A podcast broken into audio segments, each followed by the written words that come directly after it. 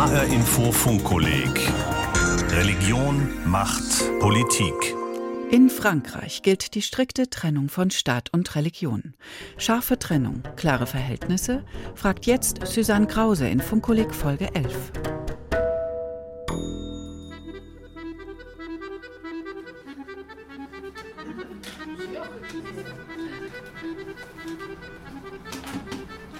Paris im Frühsommer 2018. Im Schatten des Eiffelturms, in einem grauen Betonbau, sitzen zehn Frauen und Männer im Kreis. Jugendberater auf Fortbildung im Centre d'Information et de Documentation Jeunesse, der staatlichen Informations- und Dokumentationseinrichtung für Jugendliche. Bei dem zweitägigen, für Jugendberater seit einiger Zeit verpflichtenden Kurs geht es um Valeurs de la République et Laïcité, Werte der Republik und Laizität. Der Begriff Laizität bezeichnet die juristische strikte Trennung von Kirche und Staat, die Frankreich 1905 per Gesetz einführte. Kursleiterin Fatima Ndiaye schaut von der Tafel aus in die Runde. Also, was meint ihr, was es mit der Laizität genau auf sich hat? Die Antworten kommen zögerlich. Es handele sich um ein Konzept, das man habe einführen müssen, formuliert vage eine Endzwanzigerin. Ihre Nachbarin gibt zu, verwirrt zu sein. Die politische Debatte, die Medienberichte zur Laizität seien so konfus. Dabei sei das laizistische Prinzip schon alt. Die Kursleiterin notiert an der Tafel mit. Also Verwirrung, ja, aber auch geschichtsträchtig. Es stimmt, Laizität existiert als gedankliches Konzept schon sehr, sehr lange. Es reicht zurück in die Zeit vor der Französischen Revolution. Eine weitere Teilnehmerin meldet sich. Es handelt sich um ein Prinzip, das uns den Respekt vor anderen ans Herz legt. Fatima Ndiaye nickt zustimmend. Also man respektiert den anderen voll und ganz, ungeachtet seiner Überzeugungen, seines Glaubens, seiner Hautfarbe. Da geht es auch um Toleranz, ja? Sonst noch was?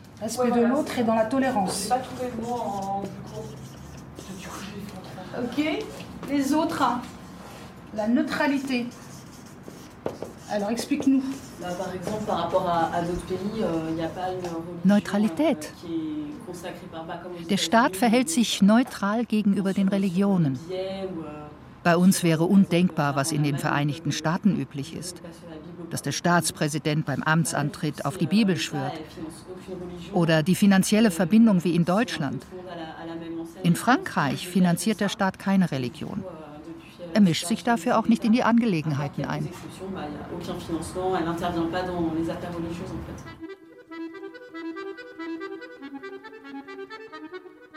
In der Französischen Republik gilt La Laïcité als Staatsdoktrin.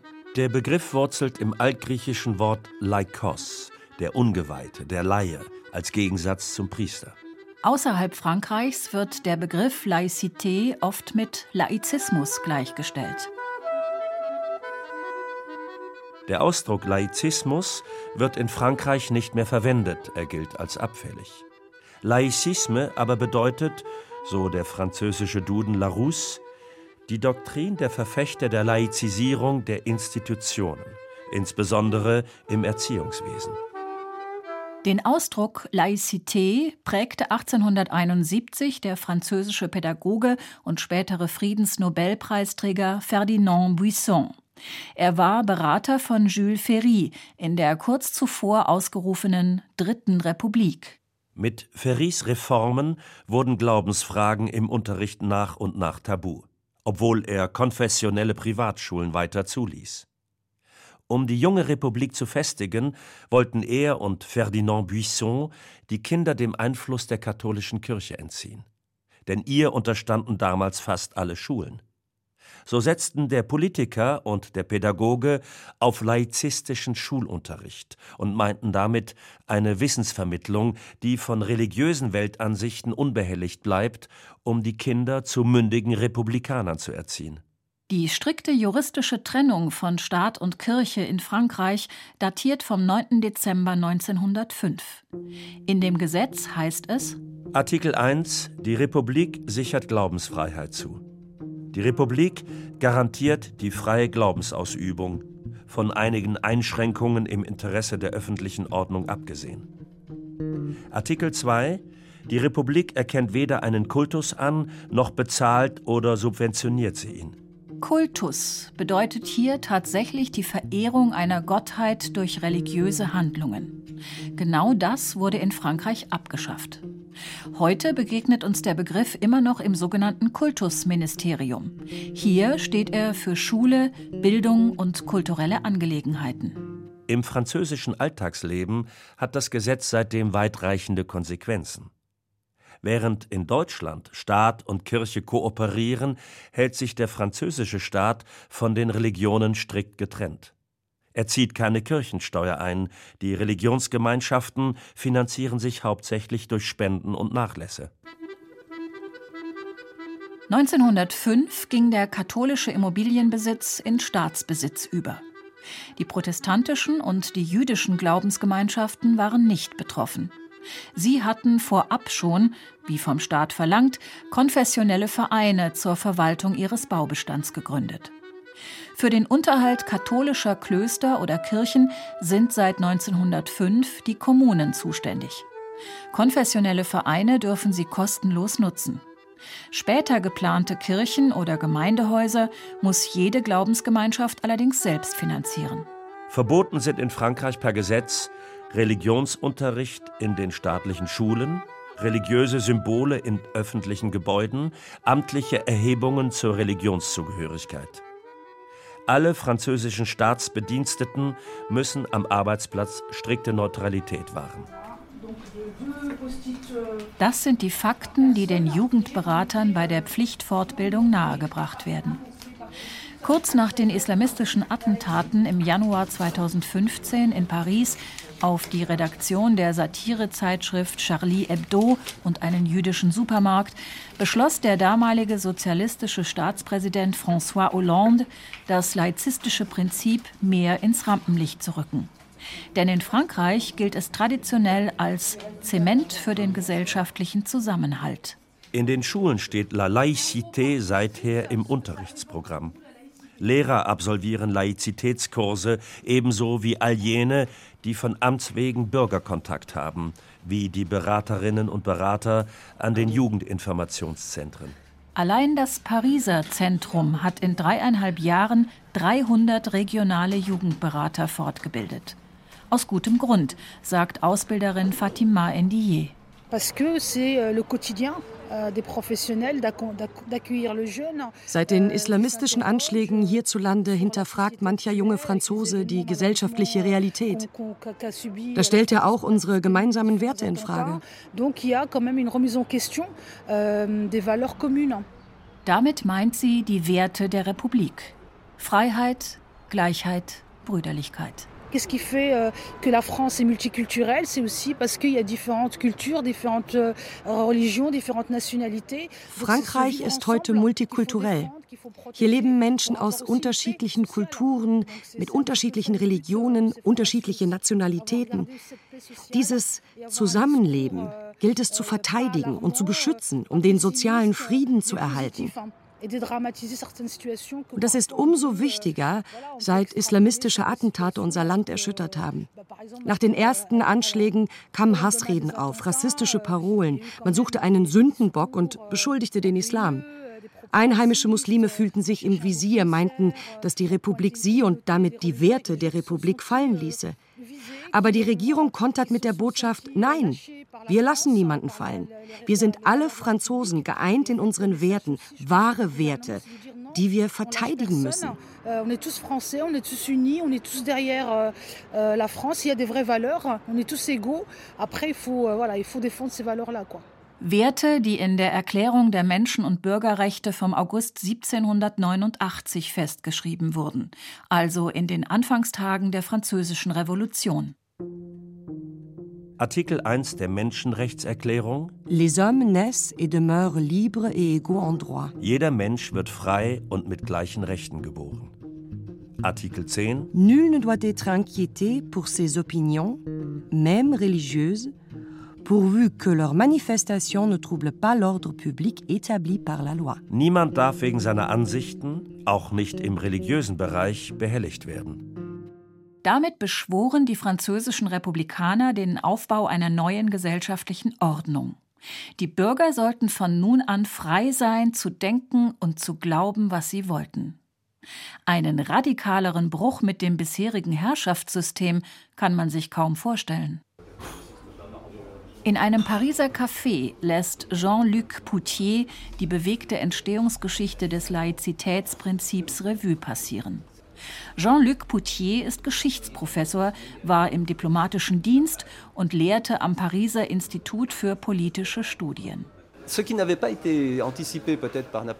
Was Napoleon vielleicht nicht vorausgesehen hatte, war das unglaubliche Wiedererstarken der Religion im 19. Jahrhundert, in Frankreich wie auch in Europa. Zwar war die katholische Kirche während der Französischen Revolution bekämpft worden und Stendhal hatte gar verkündet, der Katholizismus werde aussterben, doch während des 19. Jahrhunderts erwachte er und kam zu neuer Macht. Als in Frankreich dann die Republikaner die Macht wieder erringen konnten, bemerkten sie, dass der Staat für ein katholisches Beamtenkorps aufkam, das die Republik bekämpfte. Die Regierung entschloss sich zur Flucht nach vorn. Ein neues Gesetz sollte den sozialen Frieden im Land wiederherstellen und sichern. Seither gilt das Laizitätsprinzip in Frankreich als staatstragend, hält Philippe Portier fest.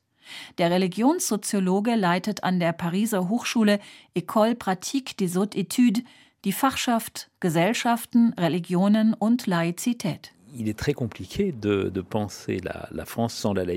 Das heutige Frankreich ohne Laizität, das ist ein eher unvorstellbarer Gedanke. Denn Laizität steht ja für ein System der Moderne zur Regelung der Beziehungen zwischen Staat und Kirche. Euh, Seit dem 18. Jahrhundert lag dies nicht nur uns Franzosen am Herzen, sondern auch den Deutschen, den Engländern, den Italienern.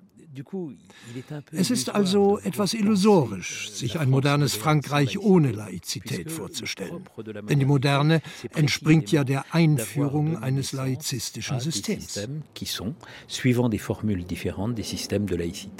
Beim Thema Laizité herrsche in der heutigen französischen Gesellschaft Konsens, erklärt der Religionssoziologe. Aber Seit 2004 dürfen Jugendliche in der Schule nicht mehr auffällige religiöse Symbole tragen, sei es eine jüdische Kippa, ein christliches Kreuz oder ein muslimisches Kopftuch. Seit 2010 ist die Gesichtsverschleierung im öffentlichen Raum verboten. Das Gesetz von 2004 gilt im Volksmund als Kopftucherlass. Der wurzelt in der sogenannten Kopftuchaffäre, die im Herbst 1989 das Land regelrecht erschütterte. Drei Schülerinnen, Töchter muslimischer Einwanderer, hatten sich hartnäckig geweigert, auf dem Schulgelände ihr Kopftuch abzunehmen. Ungeachtet der dortigen Pflicht zu religiöser Neutralität. Im Rahmen dieser Affäre wurde vielen Franzosen erstmals bewusst, dass der Islam sich inzwischen zur zweitstärksten Religion im Land entwickelt hat. In acht Jahrzehnten juristischer Trennung von Staat und Kirche waren Symbole religiöser Zugehörigkeit weitgehend aus dem öffentlichen Raum verschwunden.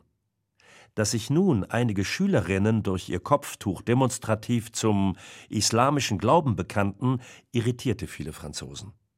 Manche deuteten es sogar als Affront gegen den Mythos des modernen Frankreich, dem der geeinten und unteilbaren Republik. Die Kopftuchaffäre von 1989 war der Anfang. Seitdem wird in Frankreich erneut um das Prinzip der Laizität gerungen.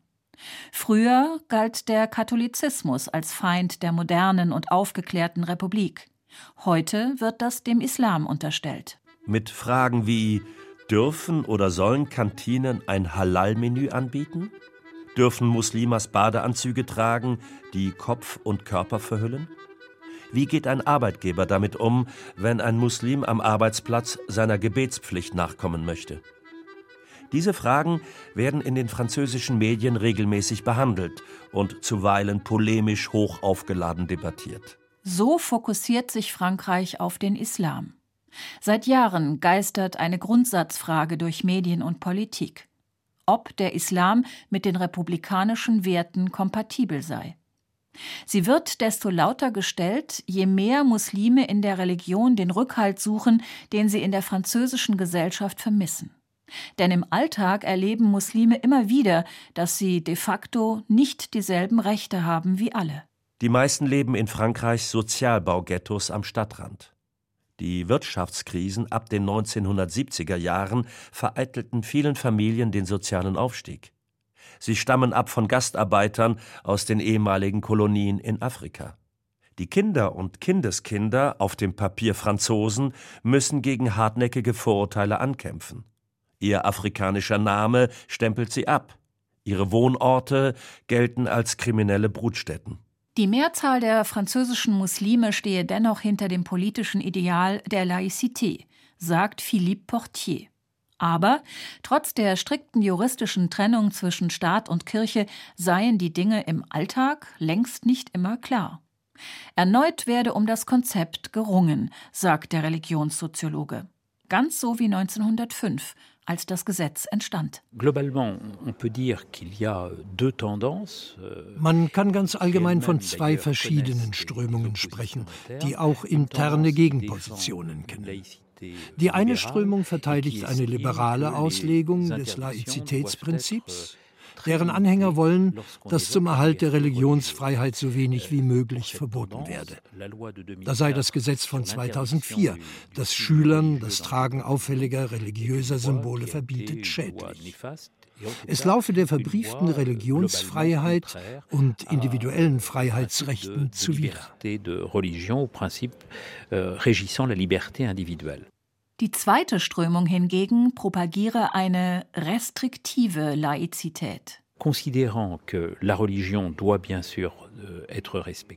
Im Mittelpunkt steht hier, dass zwar natürlich die Religion weiterhin respektiert werden müsse, aber vom Staat überwacht werden solle.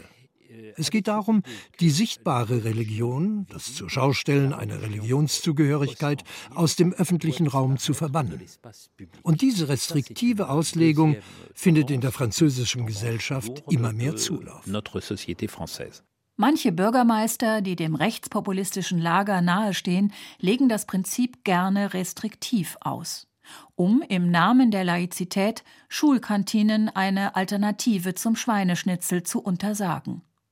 Da dient La Laïcité sogar als Deckmantel für Rassismus. In solchen Fällen versucht eine staatliche Kommission zu vermitteln, hin zu einer liberalen Auslegung des Laizitätsprinzips.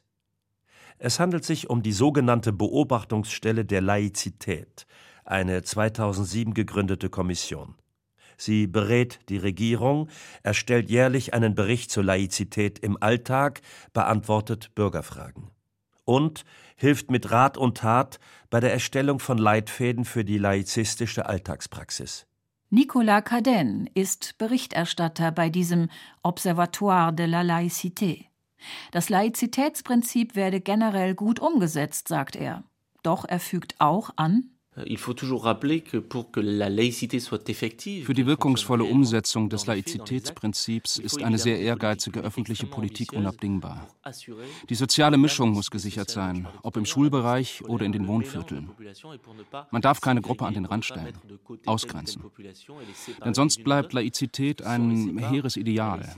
Leben die unterschiedlichen Bevölkerungsgruppen nebeneinander her, je nach sozialer Herkunft und religiöser Überzeugung. Das Nebeneinander her ist heute aber Alltag. Auch La Laïcité wandelt sich. Der Verein Coexisté hat das erkannt. Gegründet wurde der Verein 2009 von jungen Christen, Juden, Muslimen, Buddhisten und Atheisten. Sie treten gemeinsam für den gesellschaftlichen Zusammenhalt ein. In 45 Städten im ganzen Land zählt der Verein nun insgesamt 2300 Mitglieder. Mehrere Pariser Ortsgruppen sind heute mit der S-Bahn unterwegs zu einer spirituellen Wanderung im Grünen. Mit von der Partie ist auch Gustave Dodard. Der Protestant ist mit dem Verein oft in Schulklassen und wirbt für religiöse Toleranz. Euh, euh, Eingangs fragen wir die Schüler erst einmal. Eurer Meinung nach, wer von uns ist Jude, wer Muslim? Und jedes Mal liegen die Jugendlichen voll daneben. Das ist lustig. Und da können wir über gängige Vorurteile aufklären. Danach hageln die Fragen nur so auf uns ein. Da öffnet sich die Büchse der Pandora. Die Schüler wollen unter anderem wissen, warum es religiöse Verbote bei den Mahlzeiten gibt. Damit werden sie täglich in der Kantine konfrontiert. Aber solche Themen sind in Frankreich tabu. Dodard erklärt, zwar steht heutzutage Religionsgeschichte auf dem Schullehrplan, Glaubensfragen jedoch bleiben außen vor. In Frankreich überwiegt eine gewisse Schamhaftigkeit. Da heißt es, oh la la, du sprichst von Gott? Darüber kannst du zu Hause reden, aber doch nicht hier, unter uns. Emmanuel Macron allerdings hat sich das getraut und die Kirche sozusagen wieder in die Dorfmitte gerückt. Auf Einladung der katholischen Bischofskonferenz wandte sich der Staatspräsident im April 2018 in einer Grundsatzrede an Frankreichs Katholiken. Eine Premiere. Ce à quoi je veux vous appeler ce soir, c'est à vous engager politiquement Wozu ich Sie heute aufrufen möchte, ist, dass Sie sich politisch in unserer landeseigenen wie auch unserer europäischen Debatte einbringen. Denn Ihr Glaube, Quelle Ihres Engagements, wird gebraucht. Und weil Sie die Debatte schon immer genährt haben, indem Sie individuelles Handeln mit politischen und öffentlichen Aktionen verknüpft haben. Macrons Erklärung, er wolle die katholische Kirche und den Staat versöhnen, verstörte manche im Land.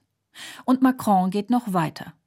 Aufgeschreckt durch die Radikalisierung junger französischer Muslime, durch die Anschläge von Paris und Brüssel, will die französische Regierung unter Emmanuel Macron das Verhältnis zur französischen muslimischen Community komplett verändern und möglichst stärken. Et je sais que l'immense und ich bin sicher, dass auch die große Mehrheit unserer muslimischen Mitbürger es genauso sieht.